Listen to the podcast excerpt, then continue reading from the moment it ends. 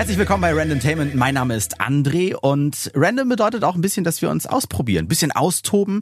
Heute hört ihr kein Alex, heute hört ihr kein Jens. Heute bin ich da zusammen mit einem Gast. Heute ist Hamid Kamis bei uns, äh, 81er Jahrgang, äh, kommt aus Osnabrück, ist äh, Sohn von Immigranten, als elftes von, alter Schwede, 14 Kindern zur Welt gekommen. Du hast eine kriminelle Vergangenheit hinter dir, du saßt schon im Gefängnis, ähm, du hast das Ganze hinter dir gelassen, du hast Bücher geschrieben, äh, Kriegsberichterstatter bist du, Streetworker, was hast du gerade noch erzählt? Schuh, Schuhmacher? Du machst Schuhe? Bist gelernter Schuhdesigner? Nee, was hast du gesagt? Ja, hallo erstmal. Ja, Schön, moin. dass ich auch hier sein kann. Ich bin gelernter Maßschuhmacher. Ja, Mars, wo, wo lernt man denn das und was ist das? ähm, ja, das ist eigentlich, das habe ich meiner Mutter damals versprochen, dass ich die Ausbildung mache oder irgendeine. Und mein Bruder ist Orthopädie-Schuhtechniker. Das ist so, weißt du, Schuster, Schuhmacher, Maßschuhmacher, Orthopädie-Schuhmacher. Ja, wenn man so, so X-Beine wie ich hat, wenn man schiefe Füße hat, dann muss man da hin und dann sich welche wahrscheinlich machen lassen dann. Ja, die meisten machen nur Einlagen oder so, aber Ja, habe ich tatsächlich in meinen Laufschuhen drin, sonst kriege ich mal Knieprobleme.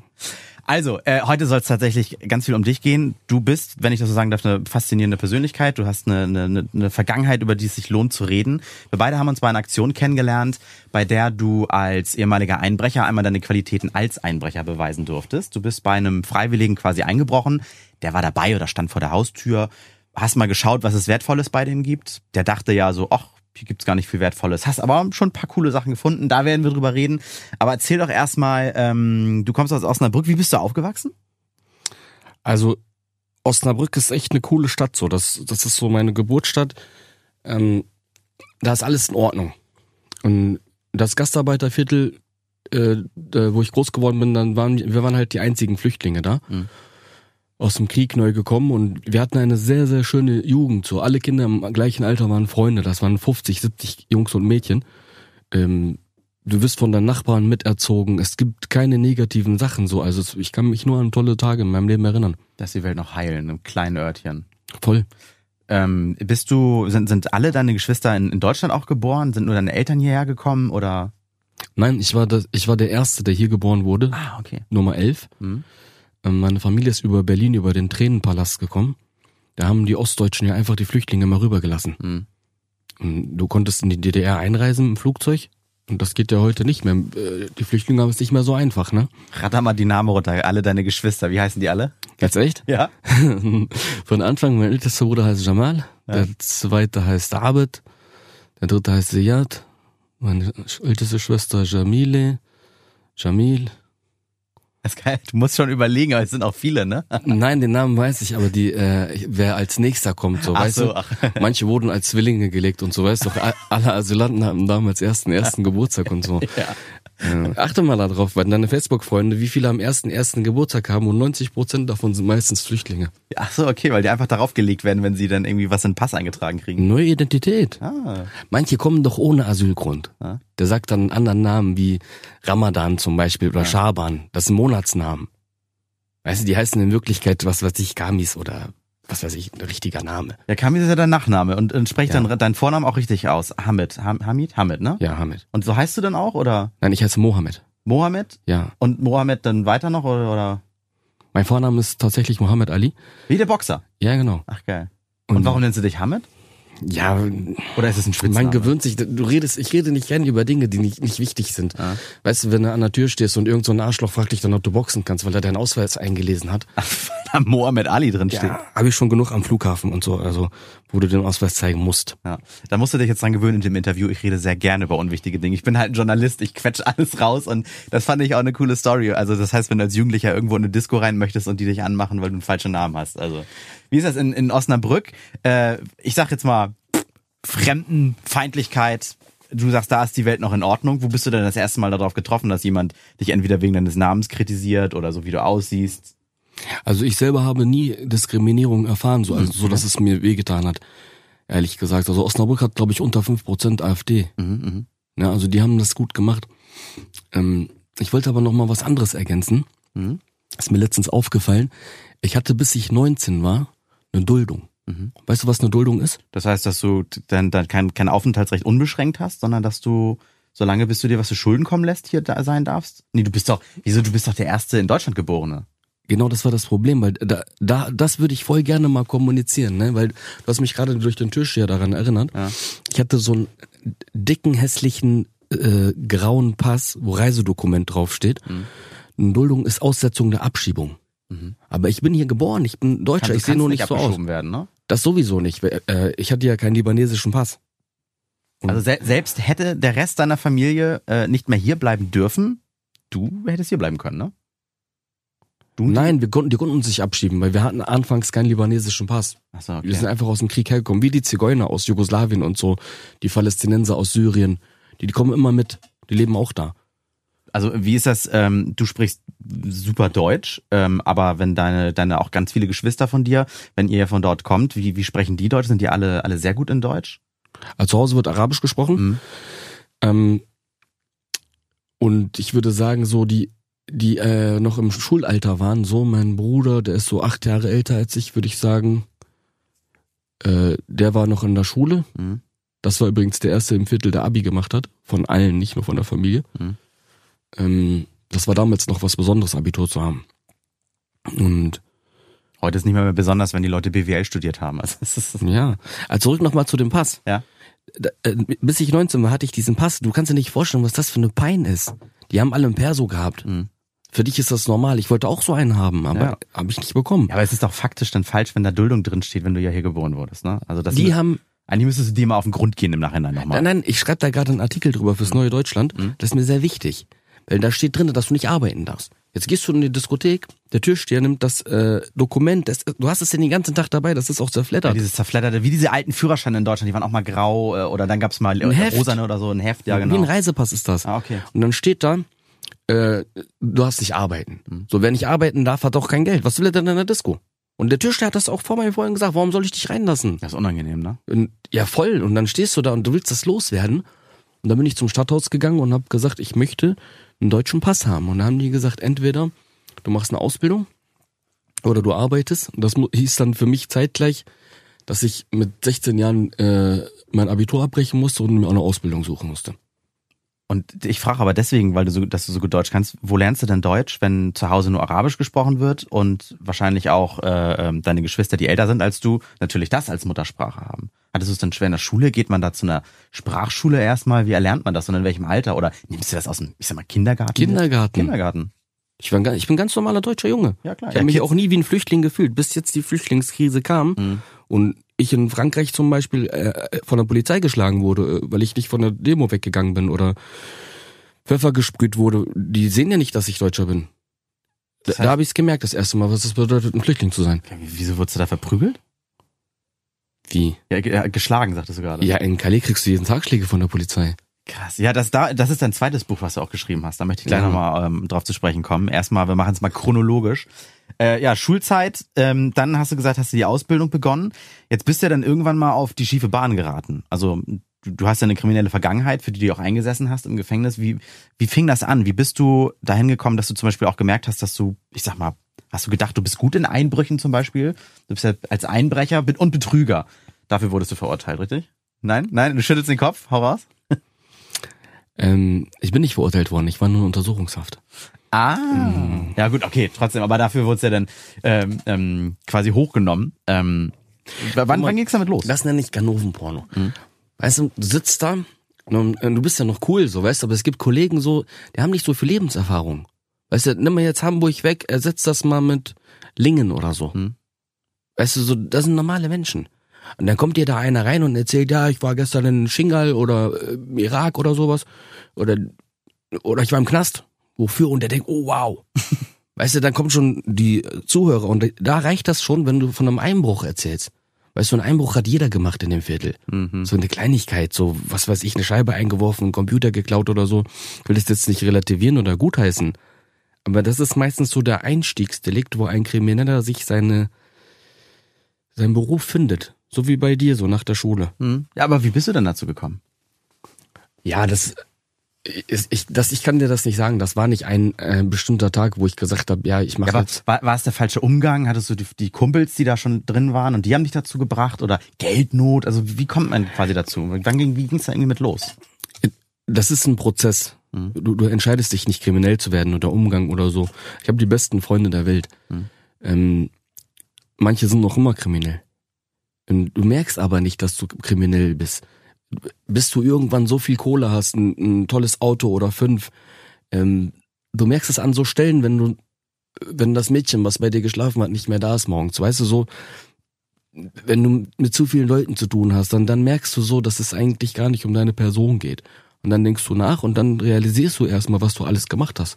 Aber darf, wenn ich mal so fragen darf, denkst du denn, da hat dir ein Rechtsempfinden gefehlt, äh, dafür, was richtig und was falsch ist, wenn man nicht merkt, dass man kriminell ist?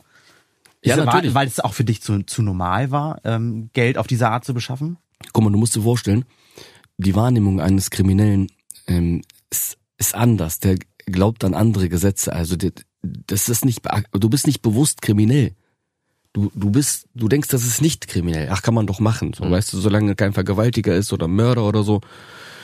Also Robin Hood-mäßig, man stehlt's von denen, die mehr haben und denen darf es schon nicht so auffallen oder so? Haben wir auch gemacht. Ja. Heute habe ich ja einen Presseausweis. Einen richtigen sogar. Hey, Kollege. Ja. Sehr gut. Und äh, da gehe ich immer in eine Messe zum Beispiel, wenn mir langweilig ist, gehe ich zur Messe, gehe in den Pressebereich rein, da kriegst du Getränke umsonst und ähm, Brötchen und so und das ist immer voll teuer. Und so gegen Abend nehme ich immer so eine Palette mit und verteile das an die Leute, die da arbeiten müssen. So, die freuen sich so, weißt du? Auch geil. Äh, ist jetzt eine Kleinigkeit, also ich bin nicht Robin Hood, aber wir haben nicht immer nur Scheiße gebaut im Leben. Was war denn so, ähm, wenn du sagst, war ein Prozess und man kann das nicht auf den Tag festlegen, wann wusstest du aber so richtig so, vielleicht wann war, war der erste Einbruch, wo du so dachtest so, krass, das war jetzt aber schon das Illegalste, was ich jemals getan habe. Das erste Mal? Mhm. Hm. Und alleine oder, oder mit einer Bande oder? Richtige Profis sind immer alleine. Mhm. Aber ich wäre lieber im Rudel gewesen, ehrlich gesagt. Was das wäre, du warst auch mal alleine. Oder? Ich, ich meistens war ich alleine, aber Rudel ist so für Feiglinge, so weißt du? Ja. Wo so in äh, Rockerbruderschaften gehen oder sich von irgendwelchen arabischen Großfamilien verknechten lassen. Ähm, die können nichts alleine. Ähm, also, was soll ich dir sagen? Was die Verletzung an meinem Hals war sehr einschlägig. Das hat mein Denken geändert. Wieso, was war das? Da war ich 17, Hm. gerade 17 geworden. Da war eine Massenschlägerei. Und alle haben sich irgendwie geschlagen. Also das war, ich habe nicht viele Massenschlägereien mitbekommen, aber das war echt heftig. Also da flog irgendwas an die Wand an meinem Hals und dann lag ich da ein Liter Blut verloren und das war echt knapp. Also weißt du, deine Mutter wacht auf, du liegst äh, im Krankenhausbett und hast Alkohol getrunken. Das war damals doch ein Tabu.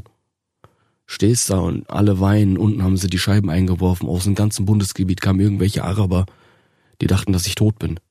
Da war, da war Kriegszustand in Osnabrück. Da, die Polizei war überfordert.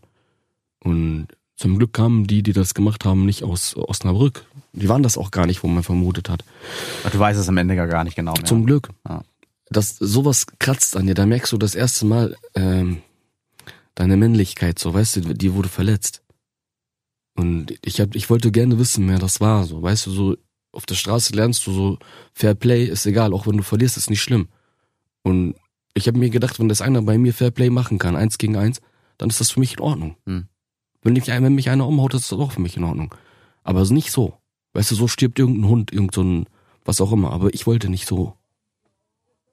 Hast du denn, äh, ähm, als du denn das erste Mal zum Beispiel irgendwo eingebrochen bist, du, ich war ja dabei, als du einmal in ein Haus eingestiegen bist, was ja wirklich inszeniert war, das war ein Experiment, der Besitzer wusste davon, der stand vor der eigentlichen Haustür, hat nur gewartet und zugeschaut. Ähm, erklär noch mal ganz kurz, wie, bist du, wie gehst du an so ein Haus ran? Wir sind ja über den Garten zum Beispiel gegangen. Das erste, was du gesagt hast, ne, dein Blick hast du ja dafür. Da große Hecke. Dann, wenn man hinter der Hecke im Garten ist und das Gartentor war noch nicht mal abgeschlossen, ähm, dann kriegen die Nachbarn schon mal nicht mehr so viel mit. Was, wie ging es dann weiter? Guck mal, Einbrechen ist wie Arbeit. Mhm. Das ist wirklich ein Beruf. Du kannst halt nicht in einer, ähm, ist zeitintensiv. Auch Häuser vielleicht ausspähen? äh, ne, ja, du hast ja, das ist ja ein Beruf, der nicht erlaubt ist. Aber du lernst den auch irgendwo. Wenn du schlau bist, dann suchst du dir Autoren, waren früher auch so. Du suchst dir einen Meister, der das so macht, wie du das auch gut findest. Dann versuchst du mit ihm loszugehen. Zu lernen, wie macht er das, was macht er anders? Äh, Ist das ein Profi oder ist das ein Hühnerdieb? Das war? Moment, das, hat- hattest du einen Mentor, mit dem du mitgelaufen Natürlich. bist? Ja, ist der noch aktiv? Nee, er lebt leider nicht mehr. Ah, okay. Aber der war super. Der hatte sogar einen Diplomatenausweis und so, äh, obwohl der nicht lesen und schreiben konnte. Und der war krass. Gefälschte natürlich. Nein. Das ist, was? Nein? 16 afrikanische Länder. Ein deutscher Staatsbürger. Ja, gut, okay. K- Krass. Diplomaten fragst du nicht. Mega spannend. Ja, ja, der hat mir alles beigebracht. Mit 19 ging's los. So, und dann, genau, und dann, wa- was hat er dir beigebracht? Jetzt sind wir im Garten drin. Ähm, jetzt bist du auf das Haus zugegangen. Was, was haben wir dann gemacht? Es gab ja zum Beispiel einen Geräteschuppen, hast du gesagt, geil, man muss nie, man muss zum Beispiel oft kein Werkzeug mitnehmen. ne? Moment, Weil- Moment. Du hast eine andere Wahl. Du, dein Denken ist falsch. Du sitzt auf dem falschen Dampfer. Okay. Guck mal, einbrechen lernst du nicht so. Mach A, B, C, weißt du, wie deutsche äh, Ordnung. Ja, ja. Du gehst mit einem spazieren, dann ergibt sich eine Möglichkeit. Dann sagt der, geh mal hoch, versuch mal aufs Dach zu kommen. Äh, Oder lenk den mal ab, ich versuch von hinten rum oder so, weißt du so? Ah. Der soll sich nur kurz umdrehen. Schnapp hast du eine Rolex oder irgendwie sowas. Ähm, da- dann kommen diese Sachen, oder man weiß dann, irgendwo ist was drinne, man kriegt einen Tipp von der Putzfrau oder so, haben wir alles gehabt, ein Handwerker, habe ich dir damals erzählt. Äh, dann machst du den Plan. Handwerker war, dass die zum Beispiel, die können ja schon ausspähen quasi, ne? Als Handwerker getarnt, denkst du nicht, sind Kriminelle, sondern die gucken mal und wissen dann vielleicht schon bei der halb geöffneten Tür, was drin ist oder wie es aussieht. Sowas meintest du, ne? Nee, das ist ein richtiger Handwerker. Einer der Gaswasserinstallateur oder so. Ach, stimmt, das meintest du, dass, dass der Tipps gibt, weil der ist sowieso wirklich da, ne? Ja, der kann Ja, auch ja. Fotos machen mit Smartphone und so, der kann virtuell ein Video machen, da kannst du genau sehen, wie lange brauche ich durch die Scheibe, halbe Minute hast du Ja. ein halbes Kilo Gold oder eins oder Ja, ich, ich erinnere mich, du sagtest, das sind dann die schwarzen Schafe und den Handwerkern, die dann zum Beispiel ja, gegen Geld, sag ich mal, Infos mitnehmen von so einem Einsatz. ja, Ne? Schwachstelle. Ja. Und äh, sowas, das kommt dann halt, du lernst von jedem was dazu. Wenn du jetzt zum Beispiel machst hier ein Volontariat, ne? Mhm. Dann lernst du Redaktion, dann lernst du Schnitt, dann lernst du von jedem, wie er das macht. Und irgendwann kannst du alles von deinen ganzen Kollegen. Das ist doch so. Ja, klar. Ja, in der Ausbildung sitzt man nicht immer nur da und kriegt was von dem Lehrer gezeigt. Das ist einfach immer nur über die Schulter schauen, nachmachen, selber besser machen oder es anders machen. Bei Kriminellen genauso. Das entwickelt sich ja. Ich war ähm, fasziniert, wie schnell du auf dem Balkon dieses Reihenhauses warst. Ne? Ich dachte, ja, entweder brauchst du eine Leiter oder du bist da irgendwie ein Fassadenkletterer. Du hast so banal, aber es ist ja klar total easy. Du hast den Gartentisch genommen, du hast zwei Gartenstühle schnell drauf ges- gestapelt und zack, das waren 30 Sekunden und schon warst du oben auf dem, auf dem Balkon. Und Heu Zimmer, nee, Quatsch, äh, Fenster im ersten Stock sind vielleicht schon mal nicht mehr ganz so krass gesichert wie die im Erdgeschoss. Und da war ja sogar noch ein Fenster auf Kipp, was du hättest aufdrücken können. Das, ähm, das ist ja, wenn du auf dem Balkon stehst, der Nachbar sieht dich nicht mehr als äh, Fremden. Der denkt ja, du bist von drinnen reingekommen. Also der nimmt das gar nicht erst wahr, dass du fremd bist. Ja, ja, genau wie ich, Aber- weil ich ja, weil ich ja denke, wie soll der da oben so schnell raufkommen? Genau. Aber dann stehst du da und Das sind Erfahrungswerte. Das ist, guck mal, diese Sache kann ich dir sagen, wie das, wir haben mal bei Russen was rausgeholt, ne? Und mit- denen war echt nicht gut Kirschen essen. Da gab's auch Ärger hinterher. Äh, ich wünschte, wir hätten das nicht gemacht. ähm, was, was heißt hinterher? Also haben die euch gesehen, Kameras erwischt oder was heißt das? Da spricht sich doch rum. Okay. Wer abends feiern geht, der kauft sich morgen Porsche und so, weißt du, ich meine? Dann okay, in der, in der Szene dann. Ja, Das heißt, aus Versehen das falsche Haus ausgesucht oder? Äh, nee, wir- wir sind ja auch Männer so, weißt du, wir haben uns einfach übernommen, die waren zu stark für uns. Krass. Weißt du, meine Familie steht nicht hinter sowas. Mhm. Das, äh, da kann man nicht sagen, ja Papa, wir haben hier bei denen 40.000 rausgeholt. Äh, verteidige das. Das heißt, die klingeln dann am nächsten Tag, ich sag mal jetzt mal salopp bei dir und sagt, äh, hier, zurück, am besten noch mit Zinsen, sonst gibt's Ärger oder was? Genau so war das. Ach Quatsch. Nein, wirklich, es läuft ein bisschen anders. Die schicken jemanden und die sagen, ja, die würden sich freuen, wenn die ihre Sachen wiedersehen würden. Ähm, da ist ein bisschen auch was kaputt gegangen, das kostet 5000 Euro. Krass. Ah, wirklich jetzt so freundlich oder wird da richtig auf den Putz gehauen? So ungefähr haben die das gesagt. Ach. Die haben aber auch einen von uns kontaktiert, der mit uns reden kann, der auch wieder wegkommt. Ah, okay, krass. Das ist wie beim Krieg damals. Die haben doch so einen Dings, einen Boten geschickt. Du kannst ja den Boten auch töten damals. Mhm. ja, aber das heißt ja immer, töte halt nicht den Boden. Ja, wir töten den nicht, wir werden dem auch aufs Maul hauen können. So, Ja. weißt du, so nach dem Motto, kommt doch. Ja. Da haben die einen von uns geschickt. Ja, der, der verlorene Zahn ist ja schon eine Botschaft für die andere Seite dann wieder quasi. Ne? Genau. Wie war der Spruch? Äh, schon mal deine Zähne mit gebrochenen Fingern vom Boden aufgehoben? Ja, das äh, wirklich manche Sachen mag ich gar nicht erzählen, weil die sind echt filmreif so. Ich will das jetzt auch nicht irgendwie heroisieren oder so oder als positiv darstellen lassen. Das sind kriminelle San Sachen gewesen und die meisten Sachen davon sind verwerflich. Aber bei den Russen musste man es zurückgeben und da waren 5000 Euro Strafe drauf. Mhm. Wir kommen aber zurück zu dem zu der Kletterei. Mhm. Da lag eine Palette, eine Holzpalette. Und wenn du die umdrehst, hast du drei Stufen, Mhm. wie eine Leiter. Mhm. Und wenn du die So dann eine Euro-Holzpalette meinst du, ne? Ja. hm. ja. Hm?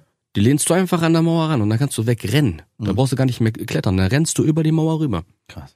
Und dadurch kommst du dann, entwickelst dich und sagst, was ist hier im Garten? Genau wie die, Werkzeugkiste da. Äh, Wenn wenn einer einen Kotten hat, der ist für Werkzeug. Das hat was von, ich will jetzt, jetzt auch alles nicht verherrlichen, aber weshalb ich zum Beispiel Jason Bourne better, besser als James Bond finde, ist, Jason Bourne hat nicht tausend komische Spielereien und Erfindungen wie James Bond, sondern Jason Bourne, kennst du den, den aus, dem, aus dem Film? Der nutzt halt, was er hat. Dann hat er irgendwie als Schlagwaffe eine Zeitschrift, die da liegt, ne? Ja, Weil die richtig genau. rollt und die ist hart. Genau so ist das. Das ist auf der Straße ist das ein sehr guter Vergleich. Der kann sich hauen. Der kämpft wie ein Mann, so, weißt du, so, Mhm. der macht hier nichts Theatralisches rum und so. Und die Wahrheit ist so. Wir haben auch ganz viele Sachen nachgemacht aus dem Fernsehen. Ach, Da holt euch Inspiration. Voll, mein Lieblingsfilm. Hat mich letztens einer nachgefragt. Catch Me If You Can mit Tom Hanks und Leonardo DiCaprio. Ja, mit denen, wo er die ganzen Rollen einnimmt, irgendwann Arzt ist oder die Pilotensache fälscht, dass er sogar Gehalt von der Airline bezieht und so. ne? Ja, ich habe voll, voll, voll viel davon nachgemacht. Ähm, ich bin natürlich gern Flugzeug geflogen oder Arzt geworden. Aber ich kam damals, ich habe mein Abi nachgemacht, eine Abendschule. Mhm. Ich kam natürlich zu spät, erster Tag, aber die Lehrerin war auch nicht da. Die war auch zu spät.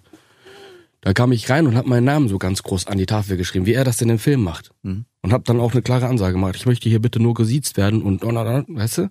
Ach, die haben dich für den Lehrer gehalten? Die haben so, boah, was ist das denn für ein Arschloch? So, weiß ich meine. ja.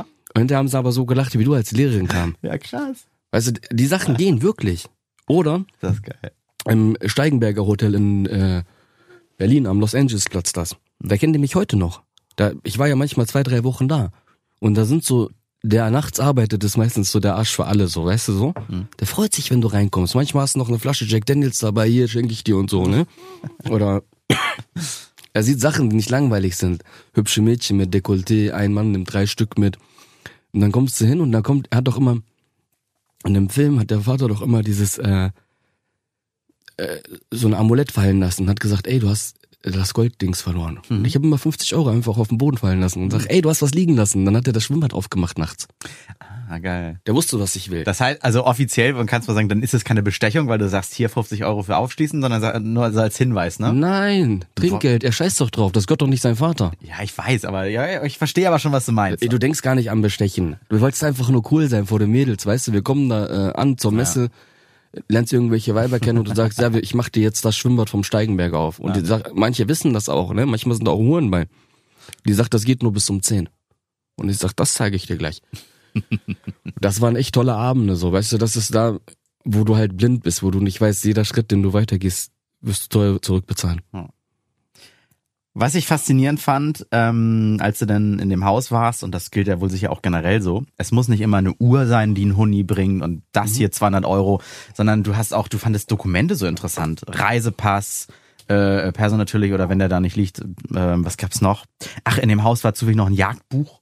Aber warum sind solche äh, Dokumente alle interessant? Weil ganz ehrlich, keiner hat einen 120 Kilo Safe zu Hause, der wegtragesicher ist, äh, wo man seine Dokumente reintut, weil ein Reisepass, sorry, der liegt bei mir irgendwo zu Hause in der Schublade. Was, was machen wir mit den Dokumenten? Also, äh, das finde ich gut, dass du das ansprichst. Äh, Da muss man vorsichtig sein, wie man das Thema bespricht, weil das hat ja einen starken Nachahmungsbedarf, äh, Potenzial oder wie man auch immer das nennt. Mit den Unterlagen, die er da liegen hatte, sprich eine Reisepass, ähm, da waren noch äh, Geburtsurkunden und sowas. Ich hätte einen Personalausweis beantragen können. Die wissen ja gar nicht, wie der aussieht. Hm. Ne? Das heißt, ich kann jetzt auch, wenn ich deine Geburtsurkunde habe, eine Anmeldung und so, dann kann ich einfach zum Stadthaus gehen und sagen, ich habe meinen Personalausweis verloren, gib mein Foto ab und krieg deinen Ausweis. Krass. Und damit Frag mal nach, das geht wirklich. Ich weiß das aus Erfahrung, ich kann nur nicht sagen, was da passiert ist. Ja. Ähm, da gibt's ein Dokument, was noch off offiziell ist. Warte mal. Ja, das ist vor ein paar Jahren abgelaufen, aber es geht. Gleichzeitig kannst du auch in einen Waffenladen gehen und auf seinen Namen Waffen holen. Da, dadurch, dass er stimmt, er hatte eine, einen Waffenschein da liegen. Du ne? brauchst noch nicht mal den Pass fälschen oder sowas. Du nimm- nimmst seinen Pass, du nimmst einfach nur einen, der ihm ähnlich sieht. Mhm. Und dann geh mal nach Frankreich oder nach Österreich oder was weiß ich wo. Kannst du ganz normal Waffen kaufen. Krass, kann man mit seinem Namen schon Ich eine glaube, Menge Mist anstellen. Da lag, glaube ich, sogar noch eine Bankkarte oder sowas. Ich bin mir nicht, ich erinnere mich nicht mehr. Ne, so ja, ne, ne, ne Visa war das, eine So. Kreditkarte, glaube ich. Jetzt fragt sich, ist dieser Mann dumm? Der war nicht dumm. Der ist einfach nur ehrlich gewesen. Das ist ein aufrichtiger Mensch, weißt du? Ja, du hattest gesagt, man, man denkt als so einer vielleicht auch nicht immer ins Böse und geht Ja. von sowas schlimm aus, ne? Das ist ein, ein klarer Mann gewesen, so weißt du. Ich habe böse gedacht. Und, aber ich bin froh, ihm zeigen zu können und auch durch den Beitrag äh, äh, präventiv etwas machen zu können, weil äh, stell dir mal vor, sowas passiert bei dir. Der Mann hätte mal eben ein, zwei, 300.000 Euro Schulden haben können. Denk mal nach, äh, einer klaut, der hat einen Autoschlüssel da liegen lassen. Klaut dein Auto und fährt in fünf, sieben, acht Autos rein, damit die anderen Versicherungen kassieren. Stimmt, du hast erzählt, das Auto, wenn man das klaut, das ist oft gar nicht so interessant oder du musst das schnell loswerden. Das ist gar nicht mehr so innen, das, dafür ein Auto zu klauen. Wie heißt das? Berliner Bande, das Modell? Berliner Bande heißt das. Das macht man auch nicht mehr so oft.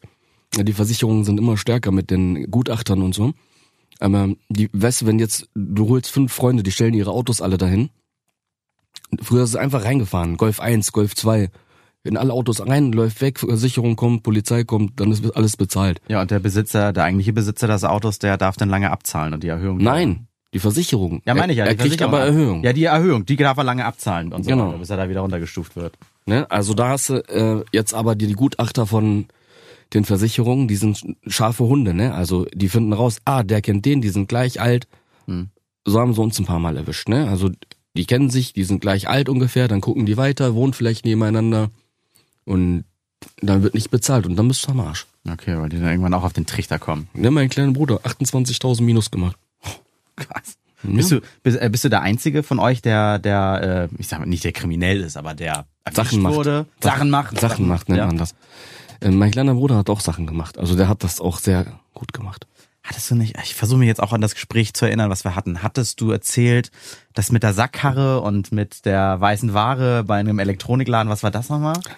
Guck mal, ähm, es gibt Kriminelle, die, die gehen in Versicherungsseminare und lernen die Gesetze von den Versicherungen, die neuen, wie es geht, damit die besser betrügen können und so, ne? Wie du gesagt, hast, kriminell sein ist auch ein Beruf, das ist Arbeit. Ja. Nee, kriminell sein ist eine Sparte, würde ich sagen. Der Beruf ist dann halt, wie du sagst jetzt gerade, der Betrug, der teilt sich ja auch nochmal auf. Mhm. Was ich sehr lustig fand, war, da war einer, der hat immer gelacht. Der war so Ende 20, Anfang 30, war noch ein Junge, 16, 17. Der hat immer tolle Sachen an. Und der hat immer so, weißt du, wie so, wie so ein Mädel, die auf der Champs-Élysées rumläuft mit so 17 Tüten. So kam der immer wieder. Mhm. Jeden Tag, wenn ich den gesehen habe. Der hat auch immer voll viel Kohle gehabt. Und ich denk, wie hat der das gemacht, Mann? Und er hat immer gesagt, wenn ich dir das sage, dann ist dein Bruder sauer und so. Ne? Mein großer Bruder hätte den weggeklatscht. Ja. Aber für mich war das ein Traum, weil hinterher habe ich ihn enttarnt. Mm, mm, Der war am Trinken, hat das mir erzählt, so Ah. besoffen. Der geht in den Laden rein, der zieht sich auch gut an, der rechnet da nicht mit. Der, der Geschädigte. Sucht sich ein junges Mädchen aus oder so jemand, der ihm int- intellektuell unterlegen ist, nimmt irgendwas aus dem Regal, legt das auf den Tresen. Also dieses junge Mädchen musste arbeiten, das meinst du, ne? Ja, Mhm, mhm, mhm. nimm mal jetzt was, was ich, Kontaktlinsen oder so. Ja. Nimmst du aus dem Regal bei DM, gehst hin, legst du sie hin. Und da hat das Mädchen zwei Chancen, die an der Kasse arbeitet. Entweder sie gibt dir das Geld zurück, ohne Kassenbon. Du hast ja keinen, weil das gehört ja dir nicht. Mhm. Oder sie gibt dir das Zeug mit, was du nimmst. So, und das sind nicht immer, das kann auch eine Lederjacke sein oder in einem Fall war das mal eine Miele-Waschmaschine, wo sie dann hinterher noch, weil der Täter, ich will jetzt nicht sagen, wer das war, Ja. hat so sehr rumgeschrien, dass die aus Kulanz noch einen La- einen Lastwagen gegeben haben, weißt du, diese Um die, um das Diebesgut ja, wegzutransportieren. die wissen das doch nicht, die denken, das gehört ihm. Der hat eine Sackkarre gekriegt, ja. und hat das dann da rein und hat gesagt, hier, das geht nicht, der Anschluss passt bei mir nicht und und, und. und da war so viel Stress. Einmal hat dann ähm, Sonnenschirm von Praktika hat dabei, ähm, wie heißt das andere nochmal? Äh, Expert. Bei, ähm, Praktika. Ja, der, der, der Baumarkt, das ist der Baumarkt. Ja. ja. Mhm. äh, den hat einen Sonnenschirm, den gab's da, den hat er bei Max Bar umgetauscht. Und die haben gesagt, das ist nicht von uns. Und der hat so viel Druck gemacht, da hat er die, der hat das Geld auch bekommen immer, ne? Manchmal kriegst du die Ware mit zurück, kannst du den nächsten Tag verkaufen. Dreist gewinnt, ne? Sehr dreist und äh, ich glaube, sowas bringt auch schlechtes Karma. Hm. Ich habe ja meine Quittung bekommen. Ja, wann, wann und wobei wurdest du erwischt? Mm, Ich wurde nie erwischt. Also im Gefängnis war ich wegen ähm, wegen so Gewaltsachen, ne? Ja. Das hatte war eine familiäre Sache so. Was ist denn, ähm, wie, wie, du warst jetzt da in, im, oder wenn es auch Untersuchung, äh, Untersuchungshaft war, Knast. War das für dich auch so der Zeitpunkt, wo du gesagt hast, so jetzt will ich das alles mal umkrempeln und vielleicht auch mein, meine Außenwirkung irgendwie zum Positiven oder äh, legal nutzen? Weil irgendwann hast du ja auch das Buch geschrieben zum Beispiel, äh, Ansichten eines Banditen. Nein, Hm. das war es nicht. Das war eher ein Brandbeschleuniger. Hm. Weil da kann ich dir genau sagen, wenn du ins Gefängnis gehst, ne? Dann ist das ungefähr so, als wenn du auf einen Planeten hochgeschossen wirst. Hm. Du kriegst nichts mehr mit. Du bist nur eine Stunde am Tag draußen, sonst bist du nur in deiner Zelle. Wie lange warst du denn da? Fünf Monate. Mhm. Und ähm, als wenn einer rauskommt aus dem Gefängnis, also in den meisten Fällen ist das so, wenn er nicht sofort mit ganz viel Freundschaft und Wärme empfangen wird, äh, zuhören, dass es, dass es einem wichtig ist, was du zu erzählen hast. Wenn das nicht passiert, dann ist das, als wenn du Benzin ins Feuer wirfst. Da kommt so ein bisschen der Streetworker gerade in dir raus. ja, ne? voll, voll. Ich sehe das ja bei Jungs. Die Jungs haben Hunger, so, weißt du, so, wenn dann einer so verletzt ist, wie ein Tier eingesperrt wird, denn im Gefängnis hast du ja, werden ja deine Menschenrechte verletzt. Und dann kommst du raus und wenn du dann nicht reden kannst, Redebedarf hast, dann bist du gefickt. Hm. Das, das fühlt sich echt scheiße an, so weißt du, und dann suchst du dir etwas anderes. Wenn ihr schon nicht mit mir reden wollt, dann zwinge ich euch dazu. Und wann war der Bruch, äh, als du gesagt hast, so jetzt, jetzt mache ich was anderes? Ganz einfach. Ähm, die Dinge, die man kaufen kann, egal woran du jetzt gerade denkst, ob das ein Haus oder ein Auto war oder Klamotten oder was weiß ich, Hm. eine Olle, die dich zwei Wochen lang datet und mit dir nach Ägypten fliegt. Sachen, die du bezahlen kannst, hatte ich alle mit 27. Egal woran du jetzt gerade denkst, was das war. Ich habe wirklich manchmal darüber nachgedacht, was es noch gibt, was ich nicht besessen habe oder äh, unternommen habe. Und dann stehst du da. 27. So. Was machst du? Ja, was soll dann noch kommen, ne? Genau. Da kann ja nichts mehr kommen. Auf einmal wirst du roh, so langweilig. Äh, Das ist so, als wenn einer die Musik ausmacht, wenn du gerade am Tanzen bist. Und dann habe ich eine, eine Frau kennengelernt. So, jetzt stell dir mal vor, du lernst eine Frau kennen. Nicht irgend so eine, die du mal eben ansprechen kannst und ihr Facebook nimmst oder ihre äh, Telefonnummer. Das, äh, es gibt Frauen, die kriegst du so nicht. Hm. Da musst du dir was einfallen lassen oder du hast gar keine Chance. Und was soll ich der denn erzählen, was ich die letzten fünf Jahre gemacht habe? Hm. Oder zehn? Die, Was soll ich das, dir denn sagen? Die, die, das spannend finden, sind wahrscheinlich nicht die, äh, die du dann dein Leben lang irgendwie neben denen aufwachen möchtest, wahrscheinlich, ne? Man kann Frauen ja nicht kategorisieren. Aber eine Frau, die was von sich hält, warum soll die einen Einbrecher daten? Hm. Was, äh, was ist das denn? Äh, Ganovenporno oder was? Mhm. Nein. Und das war, das war, die erste war so eine, weißt du, die hat, die würde niemals äh, mit mir ausgegangen sein. Und dann musst du dir halt wieder einfallen lassen. Irgendwann nennst du auch ihre Eltern kennen. Und dann denkst du dir, was machst du denn jetzt? Soll ich lügen? Wollte ich nicht. Das kannst du nicht wie bei Catch Me If You Can lange durchhalten. Also irgendwann platzt die Blase, ne? Da komme ich gleich wieder hin, weil dieser Film hat wirklich mein Leben geprägt. Denn da ist sehr viel Wahrheit drinnen. Für, für alle Männer, nicht nur für mich. Ist ja auch, beruht ja auf einer wahren Begebenheit auch, ne? Der Film auch allein. ich weiß, meine ich. Hm. ich weiß. Ähm, ich habe, als ich, ähm, ich empfinde Einsamkeit als Strafe. Und als diese Einsamkeit auf mich zukam, das war zu viel für mich, so, weißt du, so. Und irgendwann nimmst du das auch an und wirst still, gehst nicht mehr raus und so. Und da habe ich wieder an diesen Film gedacht, wie er die Geschichte von den beiden Mäusen erzählt. Die Mäuse fallen in den Topf und strampeln. Einer gibt auf, stirbt, der andere strampelt weiter, ohne zu wissen, was geht. Und die Milch wird zu Butter. Ich wusste nicht, was bei mir das, wie nennt man das, das Pendant sein kann. Mhm. Aber ich habe nicht aufgehört zu leben, so weißt du, so ähm, was zu machen. Und da habe ich gesagt, irgendwas, du musst dir jetzt was einfallen lassen, Mann. Du hast alles durch. Du musst wieder aufstehen, du musst wieder leben können. Ich konnte, ich konnte mich ja gar nicht mehr bewegen. Auch finanziell ging es nicht mehr so, wie ich das wollte. Und dann bin ich angefangen zu schreiben. Einfach, ich habe einfach Abschiedsbriefe geschrieben.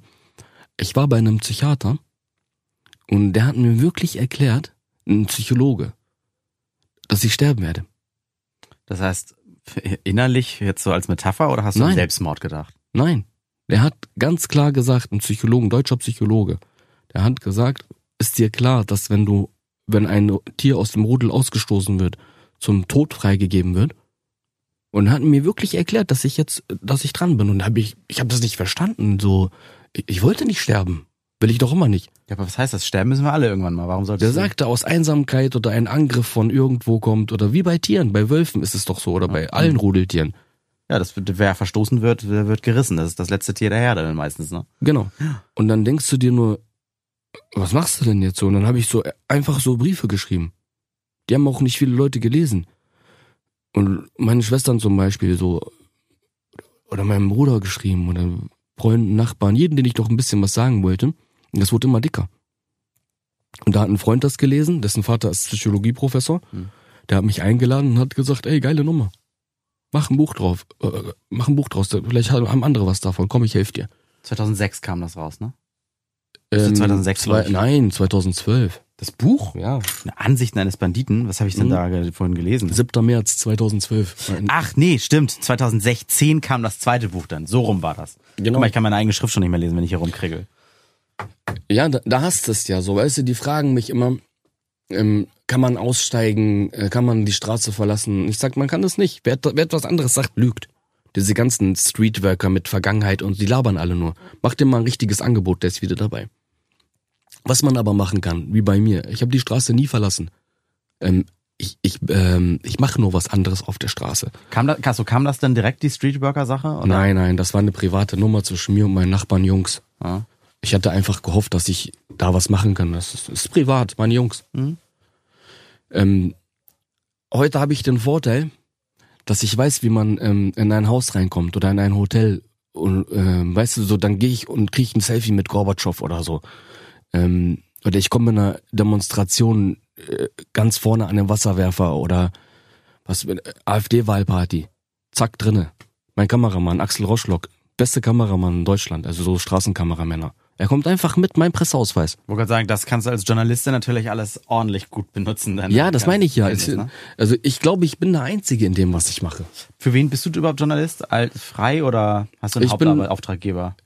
Äh, Ich habe einen Hauptauftraggeber, aber ich will das nicht kommunizieren. Mach nicht, alles ähm, ich arbeite mit allen Sendern und allen Zeitungen und mit allen Medien eigentlich so, außer so ein paar, so die rassistisch sind und Mhm. so faschistisch, die mag ich nicht.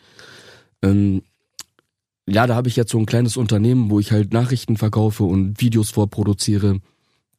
Und halt diese Redaktionen heißen Crime. Um nicht zu viel hin und her zu springen, äh, lass mal äh, nochmal die Streetworker-Sache. Das, das sind so ein paar Jungs. Musst du denen, wenn du sagst, das war so ein privates Ding, sind da viele, die schräg drauf sind, die du ein bisschen coachen möchtest, dass die was anderes werden als das, was du befürchtest? Oder wie kam sie dazu und was musst du denen allen, allen beibringen? Guck mal. Oder hängst du nur viel mit denen ab und hilfst ihnen ein bisschen, dass sie nicht auf die schiefe Bahn geraten? Es war irgendetwas in der Mitte davon. Mhm. Ich hatte sehr viel Zeit, als ich nach Berlin kam, weil mir ging's nicht gut. Finanziell nicht, psychisch nicht.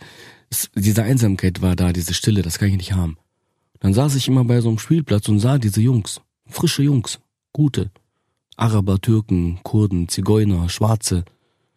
Stabile Jungs. Und die sind so wie ich, die haben keinen, weißt du, wenn du in Osnabrück wohnst, dann kann dir keiner sagen, äh, werd Journalist oder so. Äh, da gibt's keine Uni, du kannst auch kein Arzt werden in Osnabrück, da musst du nach Hannover. Und Araber gehen nicht von ihrer Familien weg. Erstmal. Und dann kommt dieser Scheiß da mit erstmal klauen, rauben, einbrechen, schlagen, Anzeige kriegen, vorbestraft sein, keine gute Arbeit mehr kriegen. Und ich hatte gedacht, ich kann denen vielleicht meine Geschichte erzählen. Und dann habe ich einen von denen kennengelernt, das war der Beste dann auch danach. 15 Jahre alt aus Palästina. Sehr entschlossen.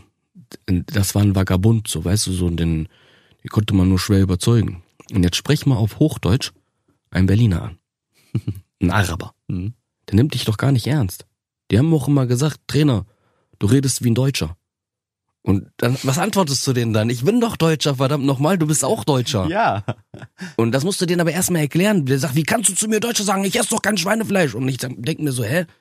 Ist man, ist man jetzt deutsch, weil man Schweinefleisch isst oder Bier trinkt? Und dann musst du, da hast du die Chance einzugreifen. Dass du sagst, ich benutze immer das Hydrantenzeichen am Haus. Wie? Ach so, mhm. Weißt du, ich habe auch so zwei Jungs, die aus Syrien gekommen sind. Den, den zeige ich halt äh, die Privilegien unseres Landes. In, indem du ihnen zeigst, was ein Hydrantenzeichen ist, dass es an jedem Haus dran ist, zeigst du ihnen, dass wir hier eine Infrastruktur haben und der ein Teil davon ist. Mhm. Und ähm, geil. ja, was mir auch immer, äh, was mich auch sehr stört, ist, ich habe in, ähm, in Berlin äh, Menschen jüdischen Glaubens kennengelernt, was ich nie kannte oder Homosexuelle. Äh, Freunde von mir heute und Freundinnen, die ich sehr, sehr gerne habe. Und dann kommt dieses Homophobie, Sexismus, Antisemitismus-Ding in dir durch und du denkst, ey, ich war auch mal irgendwann so ein Arschloch, weißt du, ich meine? Und dann, dann rede ich mit denen darüber. Und wie kriegst du das aus denen raus, wenn, wenn diese, ne, Schwuli und, und, und da homophob sind? Ich prügel, prügel den das raus, aber nicht ich selber. Ja. Ich habe mal zu einem gesagt, äh, die sagen immer schwul und so, die wissen gar nicht, was das heißt. Ja, also als Schimpfwort halt, ne? Das ist ja schwul und Nein, das- zu spät. Oder, oder zu einem Schwulen. Nein, bei uns Kanaken heißt das, du bist unmännlich. Mhm. Und ich sag, ich bringe den Schwulen der Polite die Fresse und euch allen gleichzeitig. Mhm. das wollen wir sehen. Ne? Und dann habe ich einen geholt. Du grinst schon. 19 Jahre südchinesisches Boxen. Ja. Das ist so dieses, äh, der war einfach nur krass. Ist das das, äh, wie, wie Bruce Lee an diesen, diesen Holzstangen da äh, ver- trainiert und dieser, ich weiß ja auch nicht, wie das heißt, diese, die sich immer auf dich zudrehen und so weiter. Genau ne? das ist das. Ja, hm. Und so ähnlich. Mhm. Der kam dann da rein. Ich habe natürlich nicht gesagt, dass er schwul ist. Ah. Und ja, einer hat's gemerkt. Und die anderen zwölf haben gesagt, ähm, der soll wiederkommen, der ist super. Der, der es gemerkt hat, musste dann leider gehen. Für immer. Mhm. Und die anderen haben äh, keine Berührungsängste mit Schwulen mehr. Cool. Weißt du, wir hatten die Möglichkeit, wo er weg war, über ihn zu sprechen. Ähm, der eine sagt, ja, was ist denn, wenn der mich angefasst hätte? Und ich, dann hatten wir die Möglichkeit. Dann habe ich gesagt, warum soll der dich anfassen? Erstmal bist du minderjährig. Und äh, stell dir mal vor, du bist er. Und das sind alles Mädchen. Fasst du eine 15-Jährige an? Hm. Und wenn sie 25 ist, wa- warum solltest du sie anfassen? Weißt du, und da hatten wir die Möglichkeit, darüber zu sprechen. Ja, Mädchen habe ich noch nicht geholt. Ähm, die, die Sportsfrauen, so, die hauen nicht richtig zu, so, weißt du, ich meine. Mhm. Weißt du, dann wäre eine gute Möglichkeit gewesen. Das hatten wir damals auch, weißt du, wenn du von einer Frau verhaftet wurdest, hast du erstmal ein schlechtes Standing gehabt, so zwei, drei Wochen lang, so damals noch. Krass, ja. Ähm, Ja, Ich habe eine Doku über Soko Autopose habe ich im Internet gesehen. Und da, war ein Mann und eine Frau waren da unterwegs, ähm, in, per, per, als Streife. Die waren zivil unterwegs, die hat man nicht als Streife erkannt. Und jedes Mal, wenn die jemanden rausgeholt haben, und das war einer, den man sich auch jetzt typisch genauso vorstellt, BMW Dreier, tiefer gelegt, äh, manipulierte Auspuffanlage, schön laut. Und dann hat natürlich auch die Frau immer mit den die Leute belehrt. Und im Nachhinein war dann das Kamerateam immer kurz noch bei den Insassen, äh, bei den Insassen sag ich schon, bei den Autoinsassen, dem Fahrer und der immer, äh, diese Frau, die soll sich mal schön, keine Ahnung, Haushalt und so weiter. Ist das so ein, so ein Vorurteil-Ding? Nee, ähm, ich, bei uns ist äh, die, ähm, die Emanzipation einer Frau grundlegend. Da wird nicht viel drüber geredet. So, weißt du, so die äh, Mädchen werden in unserer äh, Kultur so erzogen, dass für die viele Dinge normal sind. Ähm, aber das ist ja auch jetzt Geschichte. Die, die Mädchen werden jetzt auch Schauspielerinnen, die werden Beamte, vielleicht Polizei, genau, ja. Politikerin. Das ist vorbei, dieses Patriarchending. Aber Offiziell in den Köpfen vieler sicherlich noch nicht ganz. Natürlich nicht ganz, aber das ist jetzt nicht mehr so schlimm. Aber so weißt du, es gibt manche Dinge, wo man, ich bin wirklich kein Sexist oder so, das kann man mir nicht nachsagen, ne? Aber es gibt manche Dinge, wo ich wirklich sage, so wie zum Beispiel Bundespolizei, haben wir immer Streit, weißt du, diese Feministengeschichte, die kommen dann immer, die können das auch gut erklären aus ihrer Sicht. Aber meine Meinung ist meine Meinung. Eine äh, Frau bei der Bundespolizei, das ist immer so eine Sache. Ich arbeite ja auch viel im Krisengebiet und Flüchtlingskrise und so. Und dann siehst du immer, dass ein schwächeres Lied ist meistens bei der Frau. Weißt du, ich könnte mir nicht vorstellen, dass mich eine Frau verhaftet heute noch. Also ich, ich wüsste nicht, wie die aussieht. So, wie soll sie das machen? Und ich bin nicht der Größte, so, weißt du, ich meine. Weil du dich wehren würdest, meinst du? Oder weil du auch geknickt wärst? Mich kann auch nicht jeder Mann verhaften. Nee, nein, das finde ich nicht schlimm, wenn mich eine Frau verhaften würde. Das wird vielleicht noch geil finden, so, weißt du, so, aber, du bist einer. ja, aber sie schafft es nicht. Ja. Wenn, äh, die kann mich nicht mal anfassen. Weißt du, und was macht sie denn dann, na, was weiß ich, hast doch gesehen, äh, letztes Jahr, was hier los war, G20-Gipfel. Echt stand ich auch in erster, vorderster Reihe mit dem Handy, musste Live-Übertragungen machen und wurde mit vom Wasserwerfer nass gemacht. Das Ja, ich habe Videos noch. Ich, hier, Also es war schon krass, was hier passiert ist. Und da sind wir auch fast schon bei deinem, bei deinem äh, Beruf Journalist oder ja, kann ich sagen, aktueller Beruf, ne? ich, ich bezeichne mich gerne als Autor, Mhm. weil ich habe jetzt einen Film durchbekommen beim öffentlich-rechtlichen Sender. Ich habe viel für Journalisten gemacht, so die, die es nicht schaffen, die Tiefe zu bekommen. Mhm. Äh, sprich in Kriegsgebiet zu reisen oder in arabische Großfamilien bei Clans, so, weißt du, da habe ich ein paar Leute reingebracht ähm, und habe halt gelernt, wie geht's und ich kann das jetzt selber. Ich kann jetzt auch einen Dokumentarfilm machen. Ich äh, finanziere gerade auch einen, äh, da mache ich was über Kinderarbeit jetzt, ne? Da will ich eine Zehnerreihe machen. Hat das übrigens irgendwas mit dem, jetzt habe ich es mir gerade nochmal hier angeguckt, das mit dem zweiten Buch, was 2016 kam, äh, wie heißt es, äh, I'm Not Animal, die Schande von Calais? Das ist richtig. weil Dieses Buch hat mein komplettes Leben verändert. Da bin ich ja in dieses Camp gefahren, was am Eurotunnel äh, wie, Frankreich, ja? wie ein Höllenjahrmarkt war. Gab's eine Moschee, da gab's eine Kirche, eine richtige Kirche. Haben sie aus Plastik gebaut, so Plastikplanen und so. Ähm, da gab's äh, Restaurants, äh, ein kleines Dorf haben die da hingebaut. Die flüchten da jeden Tag über den Zug, springen auf den Zug drauf und versuchen nach England zu kommen durch den Tunnel. Da bin ich natürlich hin und manchmal wus wusste ich echt nicht mehr, wie es weitergeht. So, weißt du, so, hast kein Geld, draußen geschlafen, wieder Schläge von der Polizei bekommen, das, das Pfefferspray ja. noch. Mhm. Du, du willst einfach nicht mehr, ne? Aber einer von meinen Freunden hat damals zu mir gesagt, äh, was willst du denn da? Die besten Journalisten der Welt waren da. Und das waren sie auch wirklich, also alle Journalisten aus Brasilien, Japan. Aber die waren immer nur ein, zwei Tage da. Und ich war der Einzige, der Arabisch sprach. Wie lange warst du da? Ich war fünfmal da. Über anderthalb Jahre ungefähr, zwei Jahre. Mhm. Immer so ein, zwei Wochen.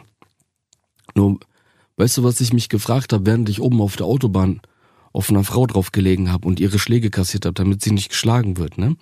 Deswegen heißt das Buch auch I'm Not Animal. Weil sie hat das genauso ausgesprochen. In gebrochenem Englisch. Und ein anderer Beamter hat sie die ganze Zeit geschlagen und da habe ich mich einfach vor sie gestellt. Da musste ich an diesen Freund denken, der heute noch immer mein Freund ist. Ich glaube, ohne seinen Dings hätte ich das gar nicht geschafft, ohne seine Aussage, weil ich wollte wirklich nicht mehr. Und da habe ich gesagt, du nicht. Ich, ich mach das jetzt hier, ich ziehe das durch. Und habe das aufgeschrieben und irgendwann hat das Grimme-Institut angerufen und das war eine der größten Ehren, die ich in meinem Leben hatte. Und ähm, war das, das war so spannende Zeit, wenn du sagst, 2016 kam es raus und das Buch hat auch dein Leben verändert. Ähm, was hast du alles, was hast du in der Zeit alles erlebt? Wahrscheinlich viele Einladungen in ja, Talkshows und sowas. Die meisten äh, Redaktionen rufen doch immer wegen einem Einbrecher an. Das verstehe ich gar nicht. Mir gefällt das, was du jetzt gemacht hast. Weißt du, ich lerne euch ja über den Einbrecher kennen. Deswegen habe ich ja mein Telefonbuch ist voll. Ich, deswegen, ich verkaufe ja Nachrichten, mhm. Bilder, Fotos und so. Ähm, das, das störte mich anfangs, aber jetzt habe ich, ich habe fast jede Redaktion einen Zugang. Also egal was da ist. Ähm, es ist ja auch so, das macht dich ja unique, das macht dich ja einzigartig, dass du, dass du auch noch, auch noch andere Erfahrungen quasi vorweisen kannst. Das ist natürlich interessant. Aber ich habe auch über dich gelesen. Äh, jemand hat geschrieben, du sagtest mal, ähm, du willst natürlich deine Vergangenheit nicht größer machen, als sie ist. Äh, und du willst nicht irgendwie nur darüber, sondern auch gerne über, über dein aktuelles Leben reden. Und mhm. deswegen, ne? Und deswegen, dafür haben wir hier auch mal die Zeit. Guck mal, wo ich damals so einsam in Berlin war, ne? Ich hätte ja nur einen Schritt zur Seite machen müssen, dann hätte ich wieder ein volles Bankkonto und wieder den gleichen Scheiß von früher gehabt. Also wie gesagt, dass, wenn man ein gutes Angebot kriegt, ist man wieder rüber geswitcht ja, auf die illegale du, Seite, ne? Die Jungs kommen da, die haben mich gefunden, weißt du, die kamen mit schwarzen S-Klassen, haben Geld dabei gehabt, Mädchen, gleich auch wieder äh, Geschäft, weißt du, Sachen machen. Aber die haben nicht gesehen, dass ich keine Jacke anhatte. Das war jetzt die Jahreszeit, wie jetzt. Ich hatte kein Geld für eine Jacke. Hm. Und mein Koffer wurde geklaut, als ich nach Berlin kam, so, weißt du? Hm. Das ging echt langsam, das wieder aufzubauen. Und wenn du damals zu mir gesagt hättest, so, ey, du wirst wieder gesund, so, du wirst auf der Straße gegrüßt werden, du wirst Freunde haben, ich hätte dir, ich hätte, ich hätte dir gar nicht zu Ende gehört, weißt du? Und durch dieses, diese Geschichte in Calais ist so viel passiert, durch, nach dieser Nominierung ich habe für einen Fernsehsender immer sehr, sehr viel gearbeitet. Die haben mich aber, ja doch, die haben ordentlich bezahlt, aber die haben mich nicht anerkannt als Reporter, als Redakteur, als Journalist, als Stringer, als nix. Ja, weil du nicht aus der Rolle wahrscheinlich als Geschichtenerzähler über, genau. über kriminelle Vergangenheit rausgekommen bist, ne? Oder die, die haben dich nicht rausgelassen. Ich habe geliefert, aber die haben meinen Namen draufgelegt. Der macht einen Beitrag und dann kommt ein Name von ihm oder von ihr. Krass. Ist ja nicht schlimm, war ja so vereinbart. Aber mhm. ich kann den auch machen, einen Beitrag. Jetzt. Mhm. Dann habe ich das ausgedruckt, die Nominierung für den äh, Grimme-Preis, Grimme Online Award war das. Und bin da hingegangen und habe gesagt, entweder du stellst mich jetzt ein oder ich gehe nach Sat 1. Jetzt äh, hätte ich es fast verraten. Also, ja. aber so, Sat 1 ist es schon mal nicht. So ungefähr war das. Ne, ich mit, mit Sat 1 arbeite ich auch. Ich habe ja, du hast wirklich gesagt, das ist wirklich unique. Ähm, ich würde sagen, meine Stelle gibt's nur einmal. In, in, ich spreche ja sechs Sprachen. Die, die können mich als Übersetzer einsetzen, die können mich, ich fahre überall hin mit. Ich habe keinen Hund, ich habe keine Frau, ich habe keine Pflanze, ich muss auch nicht da wohnen bleiben, wo ich jetzt wohne. Das ist krass. Ähm, und das ist das, was, was mich so äh, sensibel erwischt, so weißt du, ich habe mein Leben wiederbekommen. Ich lebe ein ganz normales Leben. Und daran habe ich nicht mehr geglaubt. Ja, du kriegst, wenn du davon redest, kannst du leuchtende, glitzernde Augen. Ja, also, weil das ist, was du für einen Weg hinter dir hattest, von, ich sag mal, vom verprügelten Hund. Ja. Und, und äh, ganz kurz nochmal, die Szene fand ich so faszinierend. Äh, du kommst ohne Jacke quasi in Berlin an oder hast da keine Jacke, keine Jahreszeit. Und da bliebst du standhaft, als sie mit den Geldscheinen, den Nutten und den Wagen gewedelt haben. Hast gesagt, nee, ich komme nicht mehr auf eure Straßenseite quasi. Da gibt's nichts, standhaft zu bleiben oder nicht. Du weißt genau, entweder wieder Rechtsanwaltsbriefe und Haftbefehle und so ein Scheiß. Oder du siehst, neben mir ist ein äh, japanischer Student langgelaufen oder ein asiatischer Student. Hm. Den, den habe ich angehalten. Denn ich habe mich mit dem unterhalten, der hatte 200 Euro im Monat für sich. Und da habe ich mir gedacht, wenn der das schafft, ich, bin doch nicht besser als der. Im Gegenteil, der tut niemandem weh. Warum soll ich das nie schaffen? Irgendwann bin ich wieder da. Ich habe noch immer nicht dran geglaubt, so weißt du, dass ich mein Leben wieder bekommen kann. Aber ich hatte gedacht, was ist denn die Option? Wie die erste Maus untergehen in der Sahne? Nein, ich will nicht das sein. Ich bin Ahmed Kamis. Und habe das dann aufgebaut. Das, äh, das erste Jahr war sehr schwierig. Ähm, wenn, wenn keiner weiß, wer du bist, wozu du imstande bist, weißt du, so wenn du mich jetzt so anguckst, denkst du, ich kann mit, äh, was weiß ich, mit zwei Türstehern kämpfen oder so? Nein, das denkst du nicht. Wie groß bist du? Bist du eigentlich ganz normal? 1,77, 1,78, ich habe mich lange nicht mehr gemessen, man wird ja kleiner, ne? Ja, na, im Alter, man schrumpft zusammen, ne? Nein, ich habe ein Hohlkreuz, das ist Ja. tatsächlich so. Ja, also wie du schon sagst, also ich, äh, netter Durchschnittstyp, ne? Kennst Ja. du, ich, was ich bei, bei Netflix gerade gucke, äh, Dark Tourism. Ähm, da ist einer, der, der macht so Touristensachen, die sind so, die haben, die sind ein bisschen gefährlich, das hat ein bisschen was mit Abenteuer zu tun. Zum Beispiel hat er so eine Narcos-Tour gemacht. Ähm, Mhm. Da eine äh, Medellin, Drogenkartell und so weiter. Und hat eine Führung bei einem mitgemacht, der war, ich glaube, Auftragskiller von äh, Escobar. Mhm. Das habe ich gesehen. Hast du auch gesehen? Und der Typ, äh, der diese Doku macht, er sagte, scheiße, man hat mich gewarnt, ich werde dich sympathisch finden. Obwohl du hast Menschen erledigt, du hast viele illegale Sachen gesagt. Das Das ist aber so. ja. Das sind, ein Mensch ist doch nicht nur eine äh, Dimension. Na, im Fernsehen heißt es immer, was, der hat neben mir gewohnt, der hat immer so nett gegrüßt. Das ist so, ja, ne? Ich habe das ja bei der Arbeit auch. Denn ich habe zum Beispiel äh, Rockerfreunde, hier in Hamburg sind die, ne? Die ähm, haben so einen kleinen Motorradclub, super coole Jungs. Aber die sind auch handfest. Wenn einer äh, was macht und so, dann hauen die den kaputt. Oder da sind auch ein paar bei, die Sachen machen. Das sind auch meine Freunde. Ich lasse nichts auf die kommen. Ja, und die müssen halt beim Betreten der Bar nicht immer gleich direkt die Tür eintreten, ne? Das können Nee, die sind nicht so Menschen sein. drauf. Ja, das genau. sind normal, die haben auch teilweise normale Arbeit. Aber wenn ich dann ähm, ein Thema mit denen anbiete bei irgendeinem Fernsehsender, äh, dann stehen Nebenkosten und was weiß ich, vielleicht eine Aufwandsentschädigung. Nee, an Kriminelle zahlen wir nicht. Hm. Und ich sag, das sind voll die guten Leute, Mann. Seine Arbeit ist so. Und da merkst du das. Du hast halt einen anderen Zugang äh, zu solchen Sachen. Und ja, Nachdem du so viel geschafft hast, wie siehst du dich in dein Leben in fünf Jahren? Sagen wir zehn Jahre. Also ich fliege erstmal nächsten Monat nach Afghanistan. Hoffe ich, dass es klappt, so wie ich das will. Ich suche gerade einen Stringer da. Ich da was zu tun habe. Mhm. Ähm, ich kann dir nicht mal sagen, wie mein Leben morgen ist. Aber wie gesagt, ich plane eine Rei Reihe von Dokumentarfilmen. Ähm, zehn, die ich weltweit drehen will, über Kinderarbeit. Mhm. Weil ich wäre auch ein Kinderarbeiter geworden, wenn mein Vater nicht nach Deutschland gekommen wäre. Und, und danach würde ich mein Leben verfilmen. Ansichten eines Banditen. Finde ich geil.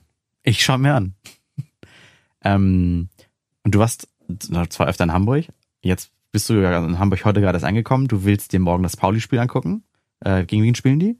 Gegen Heidenheim. Heidenheim. Und äh, du warst noch nie auf dem Kiez, hast du mir erzählt, ne? Doch, aber ich... Ähm, Feiern, meine ich, rauf und runter? Nein, Noch nie? nein. Kriegst du es hin das Wochenende?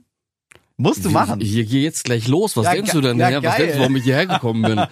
Das, nee, also ähm, Hamburg, was soll ich dir sagen? Ich liebe Hamburg schon als Junge, so, weißt du, ich habe ja auch Freunde hier. Ähm, ich mache das immer so, ich markiere mich immer bei Facebook. Hamid ist hier, dann steht da was weiß ich hier. Lutz oder Lümmel, wie heißt das nochmal da, diese, dieser Turm? Der, der, ah, der Michel. Michel. Ja, der Michel, ja, die, die Ne? Ich bin am Michel. Ah. So. Dann siehst du mich, du hast nichts zu tun, sagst, ey Ahmed, wo bist du? Komm, wir gehen einen trinken oder was weiß ich, komm, lass uns auf den Kiez. Mein Kiez ist die Schanze, so, da gehe ich gerne hin. Ah, Und war cool.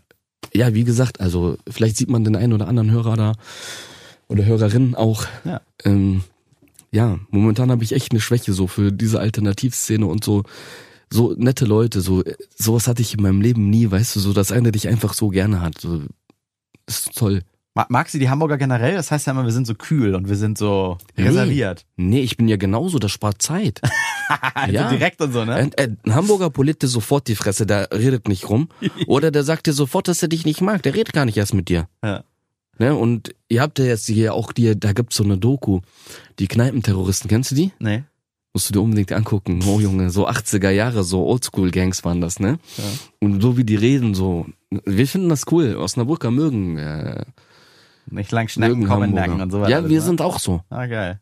Wir haben nur besseres Wetter, ihr habt immer scheiß Wetter. Ja, scheiße, noch heute nur neblig. Na gut. Äh, wir könnten eigentlich noch Stunden weiterreden. Also ja. Ich bin total fasziniert. Ähm, ich weiß nicht, vielleicht, vielleicht gibt's ja so positives Feedback, dass ich dich noch ein zweites Mal einladen werde. Dann erzähle ich dir die richtig guten Sachen. Dann kommen erst die guten Sachen. Das ja. heißt erstmal äh, vielen Dank äh, für die mittlerweile fast eine Stunde, die du dir für uns Zeit genommen hast. Ähm, ich wünsche dir einen wahnsinnig tollen Aufenthalt in Hamburg. Gehen Mexikaner trinken heißt das. Fragt dann der Kumpels, wo es sie gibt. Hamburger Berg. Äh, das ist ein kleiner Tomatenschnaps mit Tabasco, äh, Pfeffer drin. Äh, ich glaube mit Wodka oder sowas. Schmeckt lecker. Ja, Axel ist hier. Mhm. Ähm, das ist ein Kumpel, das ist der Kameramann noch, ne? Beste Straßenkameramann, den ich kenne. Und ich kenne sehr viele Kameramänner. Ja. Da kannst du ja denken. Ja. Ähm, ja, und Basti halt, den ich in Calais kennengelernt habe. Ne? Das ist auch einer der geilsten Typen, so, ne? Mhm. Er kommt einfach da angefahren im Auto, während ich gerade verhaftet werde und rettet mich, weiß ich meine. Der war zwei Minuten in Calais, weißt du, und das ist jetzt mein Freund. Ah, oh, geil. Und die treffe ich heute und der Basti ist ja von hier. Mit Excel kann eigentlich nur schiefgehen. Danke auch, dass ich hier sein konnte. Ja, also dann äh, viel Spaß in Hamburg. Ähm, ich hoffe, das hat äh, euch gefallen, äh, liebe Randomtainment-Zuhörer, dass wir das auch mal experimentell machen. Einfach mal ohne Jens und Alex. Die werden sicherlich auch mal eher ihre Chance haben, einen einzigen Podcast nur mit ihnen und vielleicht einen coolen oder mehreren coolen Gästen zu haben. Heute also mit äh, Hamid und André. Und falls ihr uns unterstützen möchtet, einfach mal unten in der Podcast-Beschreibung oder auf patreon.com slash randomtainment kann man uns ein bisschen supporten. Nächste Folge der nächsten Samstag, 9 Uhr und Arrivederci. Oder wie wir in Hamburg sagen, Tschö Ciao, ciao.